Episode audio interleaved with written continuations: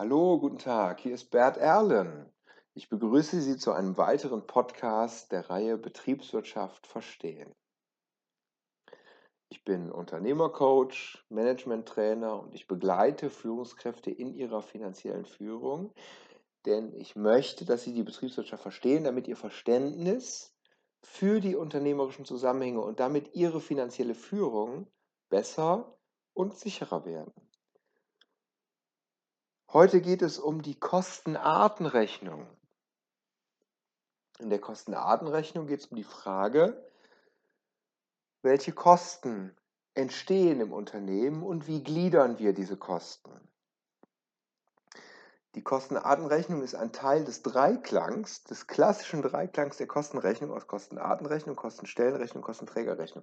In der Kostenartenrechnung werden die Kosten erfasst, in der Kostenstellenrechnung werden die Kosten verrechnet wir haben darüber gesprochen. Innerbetriebliche Leistungsverrechnung, Deck, äh, Betriebsabrechnungsbogen, dort werden die Kosten verrechnet. Die Einzelkosten und die Gemeinkosten, die Kosten der Hilfskostenstellen werden auf die Hauptkostenstellen verrechnet. Und warum machen wir das? Weil wir in der Kostenträgerrechnung ein Produkt kalkulieren möchten und weil wir in der sogenannten Kostenträgerzeitrechnung, also in der Kostenträgerstückrechnung wollen wir ein Produkt kalkulieren oder eine Dienstleistung. In der sogenannten Kostenträgerzeitrechnung wollen wir den Gewinn unseres Unternehmens ermitteln, Stichwort Deckungsbeitragsrechnung. Die Kostenartenrechnung steht also am Anfang dieses Dreiklangs und ist die absolute Voraussetzung dafür, dass wir wissen, welche Kosten überhaupt anfallen, dass wir die überhaupt erst weiterverrechnen können. Die Aspekte sind also, welche Kosten gibt es im Unternehmen, wie erfassen wir die Kosten und wie sind sie gegliedert. Dabei geht es um neutrale Aufwendungen, kalkulatorische Kosten.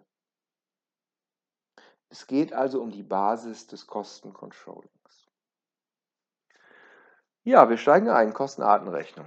Wo kommen die Kosten her? Die Kosten kommen aus der Gewinn- und Verlustrechnung. Die Gewinn- und Verlustrechnung, Sie erinnern sich, erfasst ja den Aufwand, den wir vom Umsatz abziehen. Es geht aber jetzt gar nicht um den Umsatz, sondern es geht nur um den Aufwand.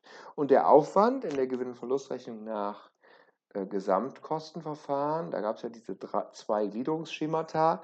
Also nach Gesamtkostenverfahren haben wir Materialaufwand, Personalaufwand, Abschreibungsaufwand, sonstiger Aufwand, Zinsaufwand, Steueraufwand. Das sind die Kostenarten, die es gibt, die sechs Kostenarten, die es gibt. In der Gewinn- und Verlustrechnung nach Umsatzkostenverfahren haben wir die Kosten ja etwas anders gegliedert, nämlich nach betrieblichen Funktionen, nicht nach Kostenarten, sondern nach betrieblichen Funktionen. Da hatten wir also Umsatz minus Herstellungsaufwand. Jetzt habe ich mich gerade vertan. Ich habe gesagt, Materialkosten, Personalkosten, Abschreibungskosten und so weiter. Das ist gar nicht korrekt. Ich sollte sagen Materialaufwand, Personalaufwand, Abschreibungsaufwand, sonstiger Aufwand, Zinsaufwand, Steueraufwand. Der Begriff Aufwand ist der Begriff für das Negative in der Gewinn- und Verlustrechnung. Der Begriff Kosten ist der Begriff für, für den Verbrauch. Auch was Negatives, also es wird was verbraucht, Vermögensverbrauch. Wir betrachten das aber eher aus unternehmensinterner Sicht. Beim Aufwand in der Gewinn- und Verlustrechnung betrachten wir das eher aus externer Sicht und der Gesetzgeber gibt uns vor, was wir als Aufwand verbuchen müssen. Also es gibt einen Unterschied zwischen äh, Aufwand und Kosten und den werde ich gleich darstellen. Darum geht es ganz zentral in dieser Betrachtung der Kostenartenrechnung.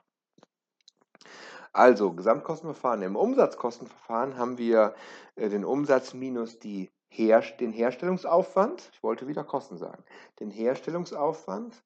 Man sagt auch die Umsatzkosten oder man sagt auch den Umsatzaufwand, aber verbreiteter ist der Begriff Umsatzkosten. Der Begriff Umsatzkosten ist nach der reinen Lehre an dieser Stelle gar nicht korrekt weil es eben Umsatzaufwand nach gesetzlichen Kriterien ist in der G&V. Wir machen das gleich zu Kosten, aber da gibt es kleinere Abgrenzungen, das sehen Sie gleich. Naja, äh, Herstellungsaufwand minus Vertriebsaufwand, Marketingaufwand, Verwaltungsaufwand, Aufwand für Forschung und Entwicklung, sonstiger Aufwand, Steueraufwand, Zinsaufwand, also wiederum sehr, sehr ähnlich, etwas anders gegliedert, Sie erinnern sich. Die Kosten im Unternehmen entsprechen nicht notwendigerweise dem Aufwand. Die Kosten sind jetzt der Verbrauch, und zwar der Verbrauch, den wir brauchen, um, unsere, um unser Produkt zu produzieren, um unsere Leistung zu erbringen, auch für Vertrieb, um das Produkt zu vermarkten und so weiter. Aber, aber das Hauptwort ist Verbrauch. Es kann auch sein, dass wir Aufwand generieren im Unternehmen, der gar nicht notwendig ist im Sinne eines Verbrauchs, eines Ressourcenverbrauchs für die Produktion unseres Produktes oder unserer Dienstleistung. Eine Spende zum Beispiel. Also jemand im Unternehmen entscheidet, wir wollen jetzt spenden die Trikots im örtlichen Fußballverein. Oder wir spenden für Erdbebenopfer in der Türkei. Oder wir spenden für eine politische Partei ähm, im Wahlkampf zum Beispiel. Oder, oder, oder, oder. Wir spenden für irgendwas, weil wir das wichtig finden, weil das natürlich eine Managemententscheidung ist, die natürlich vollkommen in Ordnung ist. Aber diese, diese Spende ist eine einmalige Geschichte. Man sagt, die ist nicht betrieblich bedingt. Das ist Kriterium dafür. Diese Spende ist nicht betrieblich bedingt. Wir brauchen die, wir bräuchten die eigentlich gar nicht für unseren Betrieb. Gut, jetzt können Sie natürlich sagen, wenn wir spenden, äh, verbessert sich auch unser Image oder äh, die Mitarbeiter finden das gut, das verbessert die Leistungserbringung. Aber unter diesem so sehr betriebswirtschaftlichen Aspekt betrachten wir die Spende vielleicht gar nicht, sondern es ist mehr vielleicht so ein philanthropischer Aspekt. Wir bräuchten die gar nicht. Wir nennen das dann einen neutralen Aufwand. Ähm, das ist dann der eher aus interner, manchmal steht ja auch in Gewinn- und Verlustrechnung der Begriff, aber eher aus interner Sicht der Begriff dafür. Das ist nämlich ein Aufwand, den wir gar nicht unbedingt bräuchten, der also in die Kostenrechnung gar nicht übernommen wird. Ein sogenannter neutraler Aufwand. Da gibt es noch zwei andere, auf die gehe ich gleich noch ein. Aber zunächst mal zum Begriff der Kosten. Wir übernehmen natürlich den meisten Aufwand als Kosten in unsere Kostenartenrechnung, zum Beispiel den Personalaufwand, weil ja das Personal gebraucht wird für die Produktion. Das meiste zumindest. Auch da wäre natürlich denkbar, dass wir irgendwas haben, was eben neutralen Aufwand generiert. Ähm, weil eben eine Leistung von den, von, von, den, von den Mitarbeitern erbracht wird, die gar nicht so notwendig ist, aber das ist relativ ungewöhnlich. Das ist auch deshalb relativ ungewöhnlich, weil eben Mitarbeiter langfristig im Unternehmen sind und meistens diese Aufgaben nicht langfristig entstehen. Also Personalaufwand gleich Personalkosten. Materialaufwand gleich Materialkosten, weil natürlich das ganze Material ganz normal ist, das ist ganz normaler Verbrauch unserer Rohstoffe, den wir für die Produktion brauchen. Abschreibungsaufwand gleich Abschreibung, obwohl da mache ich gleich eine kleine Einschränkung. Das werden wir gleich sehen. Es gibt nämlich da ein paar Veränderungsmechanismen, wie wir vom Aufwand und dann die Kosten verändern. Wir waren ja zunächst beim neutralen Aufwand, weil der war nicht betrieblich bedingt. Es gibt noch zwei andere Kriterien, den außerordentlichen Aufwand. Der außerordentliche Aufwand entsteht mal so nebenbei.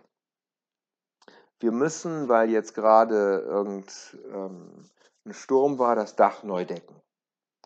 Oder wir müssen, weil unsere Produktionsstätte Stätte ganz nah am Rhein ist und da war ein Hochwasser, also müssen wir unser Gebäude sanieren. Das wäre ein außerordentlicher Aufwand, ähm, der eben mal so außerordentlich entsteht, der aber nicht normal ist. Das ist das zweite, also nicht betrieblich bedingt, außerordentlich. Das dritte ist nicht zur Periode gehören, also, also aperiodisch. Das wäre ja eine Steuernachzahlung. Wir haben eine Steuernachzahlung, die steht in der G&V natürlich drin, weil die haben wir dieses Jahr geleistet, aber die betrifft im Grunde die Vorperiode. Da haben wir nicht mit gerechnet, die haben wir nicht vorgeplant, diese Steuer. Normalerweise werden die ja durch Rückstellung vorgebildet.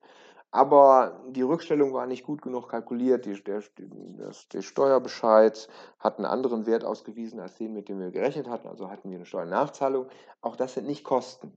Wir nennen das neutraler Aufwand. Das bedeutet, nicht jeder Aufwand wird auch in die Kosten mit übernommen. Auf der anderen Seite haben wir Kosten, die wir dazu nehmen, die wir vorher gar nicht, schon gar nicht als Aufwand hatten. Also wir haben, wir nehmen Kosten dazu, die gar kein Aufwand sind. Klingt ja zunächst ein bisschen komisch. Warum sollte man das machen? Warum sollte man mehr Vermögensverbrauch kalkulieren, als man faktisch hat. Auch dafür gibt es ein paar kleinere Beispiele. Das nennt man übrigens kalkulatorische Kosten. Und der Begriff kalkulatorische Kosten ist in vielen Unternehmen sehr verbreitet. Die kalkulatorischen Kosten sind immer Kosten, die nicht Aufwand in gleicher Höhe sind. Und ich beginne mal mit den Abschreibungen. Es gibt den sogenannten, die sogenannten kalkulatorischen Abschreibungen. Die kalkulatorischen Abschreibungen entstehen, wenn die Abschreibungen in der Kostenrechnung höher sind als in der Gewinn- und Verlustrechnung, also der Abschreibungs, die Abschreibungskosten höher sind als der Abschreibungsaufwand. Beispiel. Äh, Sie erinnern sich an die Gewinn- und Verlustrechnung. Die Abschreibung ist entstanden, weil wir eine Maschine gekauft haben für 50 und die haben wir dann auf fünf Jahre Nutzungsdauer verteilt. Sprich, wir hatten pro Jahr eine Abschreibung von 10. Verteilung der Anschaffungsauszahlung auf die Jahre der Nutzung. Das ist das Kriterium, so steht das im Gesetz drin. Damit erfassen wir in der Abschreibung die Kosten oder den, die, den, die Auszahlung für die alte Maschine. Und der Abschreibungsaufwand ist die Summe, also die, ganze, die Summe der ganzen Abschreibungsaufwendungen ist ja die Summe der Auszahlung für die alte Maschine, die Investitionsauszahlung. Wenn Sie die Maschine haben im Unternehmen und die produziert schon ein paar Produkte und die Produkte verkaufen Sie, dann wollen Sie ja durch den Produktverkauf auch die Abschreibung wieder finanziert kriegen vom Kunden, vom Preis. Wenn Sie jetzt aber mit diesen Kosten im Unternehmen das Produkt kalkulieren, und das steht ja am Ende dieser Kostenrechnung, dieses Kostenrechnungsdreiklangs, nämlich die Produktkalkulation für den Kostenträger, dann wollen Sie natürlich, dass der Kunde Ihnen Geld reinspült für die Abschreibung, nicht der alten Maschine, sondern für, der, für die neue Maschine, die Sie demnächst neu kaufen müssen. Also wenn wir mal unterstellen, Sie, Sie benutzen die genau fünf Jahre, Manchmal ist klar, benutzen die ein bisschen länger, manchmal auch ein bisschen kürzer, aber unterstellen wir, Sie benutzen die so äh, fünf Jahre, dann kaufen Sie ja nach fünf Jahren eine neue Maschine. Und die neue Maschine wird wahrscheinlich teurer sein. Ich unterstelle auch weiterhin, dass die Maschine die gleiche Kapazität haben soll. Sie, sollen also, sie wollen also Kapazität halten. Letzter Podcast, Stichwort fixe Kosten. Sie wollen also die Kapazität halten, dann haben Sie aber jetzt höhere fixe Kosten, weil die Maschine teurer wird. Und die danach folgende Abschreibung wird auch wieder höher sein. Also die kostet dann nicht 50, sondern 60. Durch fünf Jahre gibt dann 12 pro Jahr zum Beispiel. Wenn Sie jetzt Ihre Kosten erfassen mit dieser ursprünglichen Maschine, den Abschreibungsaufwand. Und Sie wissen ja, mit dem Geld, was Ihnen der Kunde reinspült, wollen Sie demnächst die neue Maschine finanzieren. Und Sie wissen, die neue Maschine wird teurer, dann macht es ja Sinn, ein bisschen mehr Abschreibung zu berücksichtigen in Ihrer Produktkalkulation. Das nennt man dann kalkulatorische Abschreibung und die sind dann höher als die bilanzielle oder als die G&V-Abschreibung, die wir für diese Maschine berücksichtigen. Ist ja, ist ja eine ganz andere Maschine. Das heißt, wir haben nicht Verteilung der Anschaffungsauszahlung auf die Jahre der Nutzung, sondern wir haben Sparen aus dem Produktverkauf, Sparen für die neue Maschine. Da müsste man streng genommen sogar eine Rückstellung machen. Das macht man in der Kostenrechnung nicht. Die Kostenrechnung bildet nur sozusagen die Gewinn- und also die, die Aufwendungen ab. In der Kostenrechnung wird keine eigene Kostenrechnungsbilanz gemacht. Wenn wir eine Bilanz machen würden, würden wir eine Rückstellung bilden.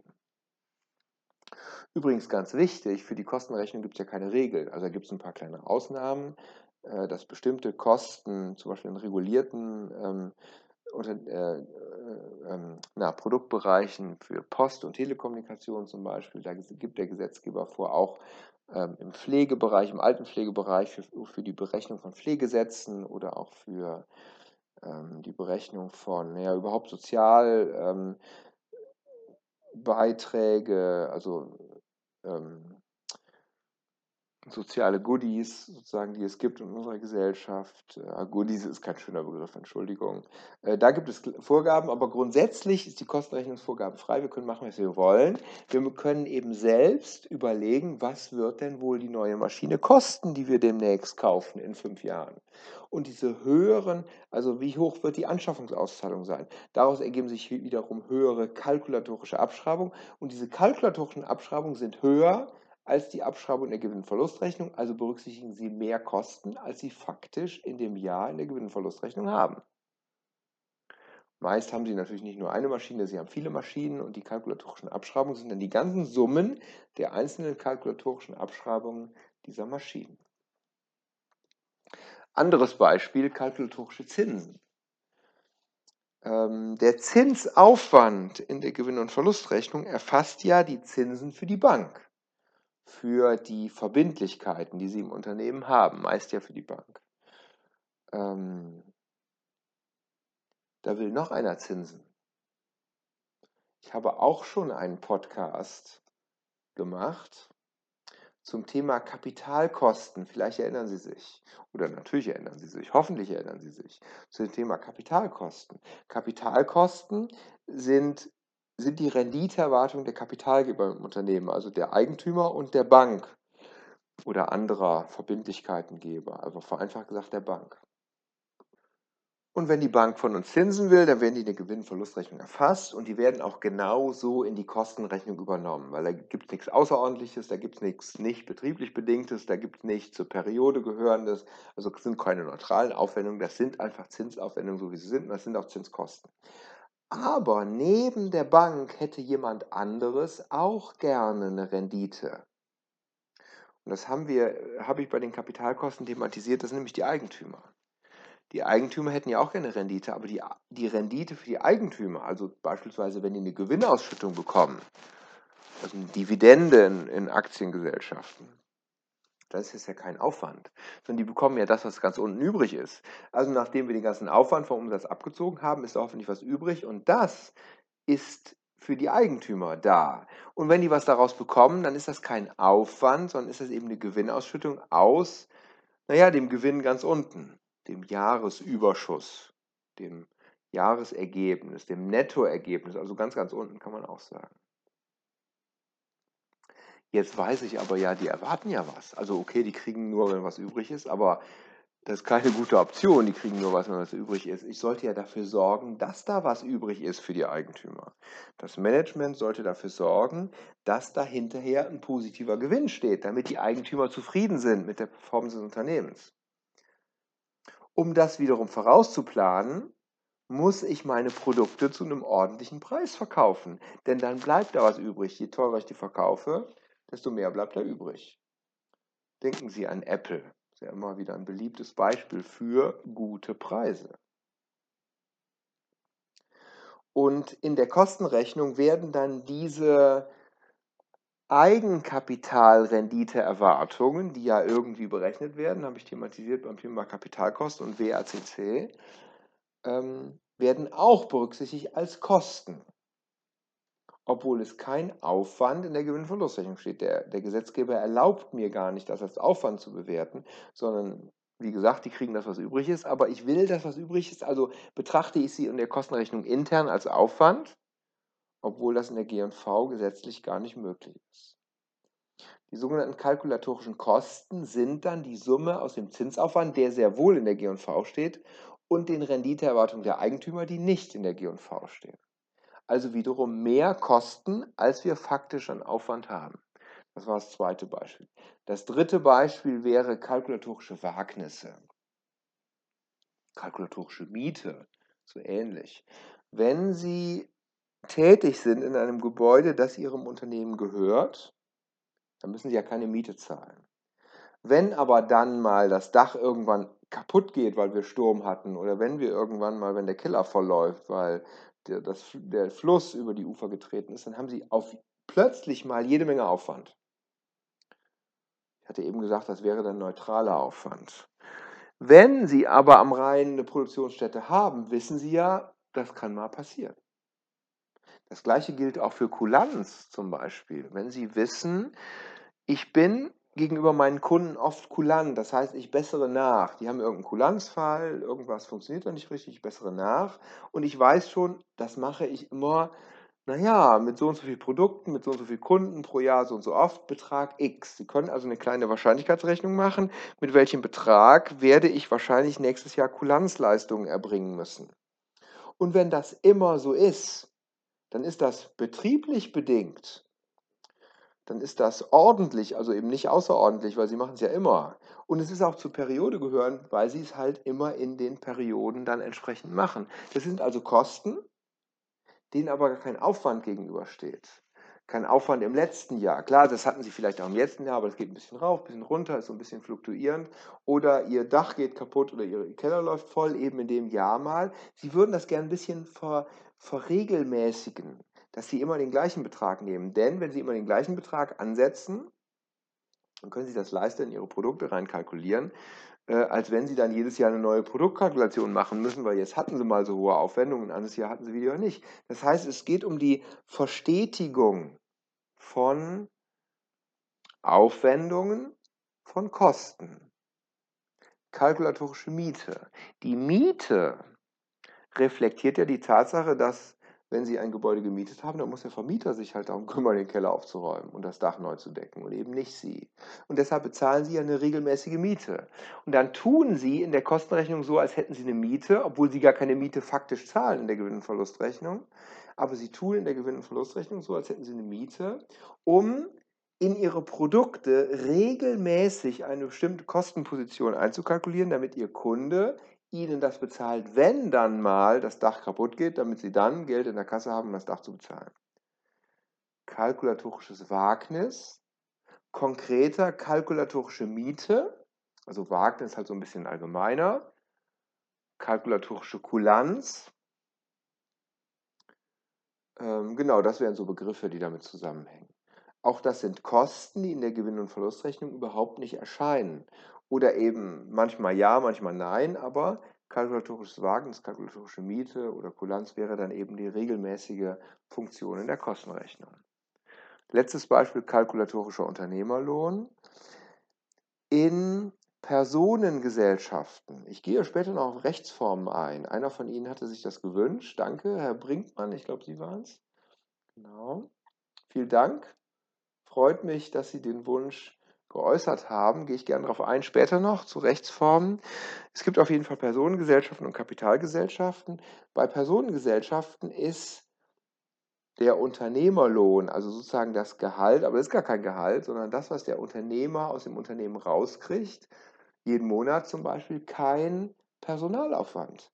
In Kapitalgesellschaften, also in GmbH und AGs, ist das Personalaufwand. Der kriegt dann eine ganz normale Abrechnung, eine Gehaltsabrechnung, äh, das ganz normale Personalaufwand in Personengesellschaften ist der geschäftsführende Gesellschafter, der kriegt kein Gehalt.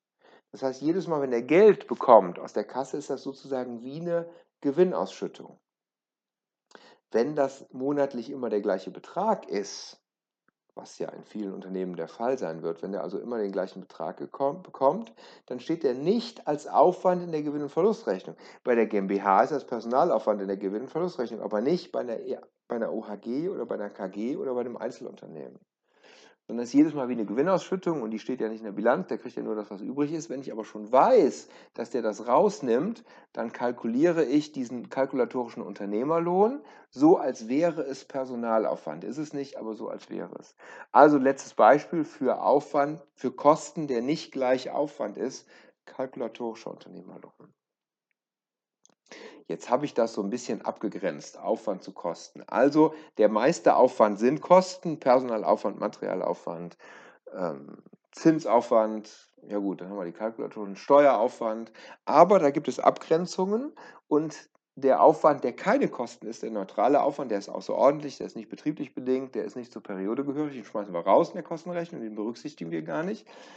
Die kalkulatorischen Kosten nehmen wir dazu, zum Beispiel die kalkulatorischen Zinsen, die kalkulatorischen Abschreibungen, den kalkulatorischen Unternehmerlohn, kalkulatorische Miete und so weiter. Das ist Inhalt der Kostenartenrechnung. Sie haben parallel zu Ihrem Buchhaltungssystem, zu Ihrem, man sagt, zu der externen, zum externen Rechnungswesen, zur ähm, G&V zur Bilanzbuchhaltung haben Sie noch eine Betriebsbuchhaltung. In der Betriebsbuchhaltung werden diese Kosten gebucht und die sind eben nicht ganz deckungsgleich. Gut, letztlich haben Sie dann eine Liste hinten heraus und dann haben Sie natürlich, und jetzt die Begriffe korrekt, Personalkosten, Materialkosten, also Verbräuche, Personalkosten sind auch Verbräuche. Man spricht von Kosten gleich Verbrauch. Da haben Sie einfach Geld verbraucht für Ihre Mitarbeiter. Material haben Sie Rohstoffe verbraucht. Abschreibung, da haben Sie sozusagen ein bisschen Maschine verbraucht. Zinsen, Zinskosten, Steuerkosten, ähm, sonstige Kosten, wenn Sie einen Unternehmensberater beschäftigt haben, wenn Sie mich beschäftigt haben, damit ich Sie coachen kann, wenn ich, damit ich bei Ihnen ein, eine Personalentwicklungsmaßnahme, ein kleines Veränderungsprojekt durchführe, das sind dann sonstige Kosten. Die würden Sie dann als Kosten berücksichtigen, wenn ich sozusagen jahrelang bei Ihnen wäre. Wenn ich nur einmalig bei Ihnen bin, dann würden Sie die wiederum nicht berücksichtigen. Es gibt übrigens ein ähnliches Konstrukt auch im externen Rechnungswesen, also auch in der Gewinn- und Verlustrechnung. Da spricht man dann von dem normalen Gewinn und dem, äh, dem bereinigten Gewinn. Da gibt es Bereinigungen, die werden vorgenommen. Und das sind zum Beispiel auch Bereinigungen für Einmalaufwendungen. Wenn Sie Mitarbeiter entlassen, haben Sie Restrukturierungsaufwendungen. Sie müssen eine, eine Beschäftigungsgesellschaft bilden, Sie machen vielleicht eine Outplacement-Beratung. Diese, diese sogenannten Restrukturierungskosten, auch für den, für den Berater, der eine Veränderung, der ein Veränderungsmanagement bei Ihnen macht, ähm, Oder anderes Beispiel, jetzt diese Diesel-Thematik bei den Autoherstellern. Ähm, die betrachten diese Ausgaben für diese Diesel-Thematik als nicht normal. Will ich jetzt nicht werten, den Begriff normal in diesem Zusammenhang und möglicherweise denken sie, die haben da Mist gebaut und ähm, dann sollen sie natürlich, dann sollen sie, die, natürlich müssen sie die Aufwendungen decken, die fließen aus der G&V wirklich raus, aber in ihre Kostenrechnung fällt das vielleicht unter kalkulatorische Wagnisse und die haben vielleicht so einen kleinen Kostenpuffer da rein kalkuliert. Aber in der normalen Kalkulation taucht dann diese, diese Einmalaufwendung die, okay, die sind jetzt ein paar Jahre hintereinander entstanden, aber eigentlich sind es auf Einmalaufwendungen, die tauchen nicht auf. Und dann gibt es bereinigte Ergebnisse, konkreter bereinigtes EBIT.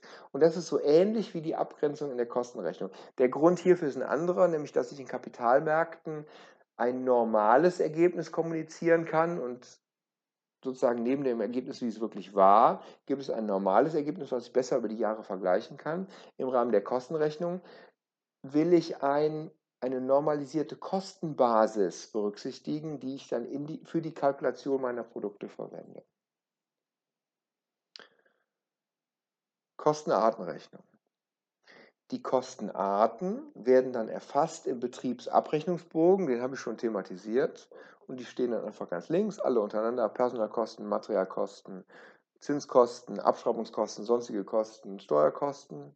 Oder wenn ich es gliedere nach ähm, nach dem Umsatzkostenverfahren die Produktionskosten oder Herstellungskosten, sagt man, die Vertriebskosten, Marketingkosten, Verwaltungskosten, Forschung und Entwicklungskosten, Zinskosten, Steuerkosten. Entschuldigung, nicht Zinskosten, sondern kalkulatorische Zinskosten, muss ich der, ähm, der Richtigkeit halber sagen. Kalkulatorische Abschreibungskosten. Die tauchen in einem Betriebsabrechnungsbogen auf und Sie erinnern sich, die werden dann im Betriebsabrechnungsbogen verrechnet im Rahmen der Kostenstellenrechnung. Auf die war ich ja schon eingegangen. Kostenartenrechnung klingt wie alle Themen der Kostenrechnung erstmal irgendwie theoretisch, irgendwie langweilig. Die BWL-Stunden im Studium, die sagen, ach nee, komm, muss ich, muss ich lernen, aber habe ich keine Lust drauf. Ist auch manchmal ein bisschen theoretisches Fach. Ich habe versucht, das jetzt sehr plastisch darzustellen, wie ich das ja immer versuche in den Podcasts, damit Sie ein Gefühl dafür kriegen, was dahinter steckt. Und das ist unternehmerisch sehr relevant, sich damit zu beschäftigen. Das war ein Input zur Kostenartenrechnung. Auch hier haben Sie wieder gesehen, die BWL ist gar nicht so kompliziert. Die ist komplex. Das habe ich ja auch schon öfter gesagt, ähm, weil viele Einflüsse eine Rolle spielen. Aber wenn man die Einflüsse mal so ein bisschen die groben Linien dieser Einflüsse erzielt, dann ist das ganz gar nicht so kompliziert. Das ist im Grunde alles nur, nur gesunder Menschenverstand. Und das habe ich versucht, Ihnen darzubringen. Es ist ganz klar, dass Unternehmen sich fragen, sind die Aufwendungen alle normal, die wir dieses Jahr hatten. Zack, sind wir in der Kostenartenrechnung. Ich hoffe, ich konnte den Nebel in diesem Sinne etwas lichten, die Komplexität ein bisschen reduzieren, damit Sie da einen guten Durchblick bekommen haben, wie das in der Kostenrechnung funktioniert. Überhaupt sind wir jetzt durch mit der Kostenrechnung. Beim nächsten Mal geht um Budgetierung und Forecasting. Das war ein Wunsch von Simon Brinkmann, auch also nicht nur die Rechtsform, sondern auch das Thema Budgetierung und Forecasting. Vielen Dank, Herr Brinkmann, freut mich sehr. Ähm, das Thema Budgetierung und Forecasting ist jetzt kein Kostenrechnungsthema mehr. Insofern möchte ich jetzt mal unter die Kostenrechnung das Kostencontrolling einen Strich ziehen. Die wird natürlich nochmal, werde ich nochmal erwähnen. Insbesondere werde ich nochmal auf, auf die großen, wichtigen Controlling-Instrumente als Zusammenfassung eingehen. Ähm, Kostenrechnung Strich drunter. Wenn Sie tiefergehenden Bedarf haben um Ihr Wissen aufzufrischen zur betriebswirtschaftlichen Unternehmensführung, kontaktieren Sie mich. Ich freue mich da sehr. Sie finden mich im Internet unter bert-erlen.de, auf Xing und LinkedIn. Ich freue mich auch unter Feed über Feedback, über Bemerkungen, Anregungen, auch wenn Sie Themenwünsche für diesen Podcast haben, wenn Sie ein Führungscoaching brauchen, wenn Sie hier nochmal einen konkreten Blick in Ihr Unternehmen haben, auf diese Controlling-Tools zum Beispiel, dann können wir da sehr gerne natürlich eins zu eins drüber schauen. Dann gehen wir, beginnen wir einen Coaching-Prozess, in deren Ende Sie mehr Durchblick haben für Ihre finanzielle Führung. Schreiben Sie eine Mail, info.berterlen.de oder eine Nachricht auf LinkedIn oder Xing.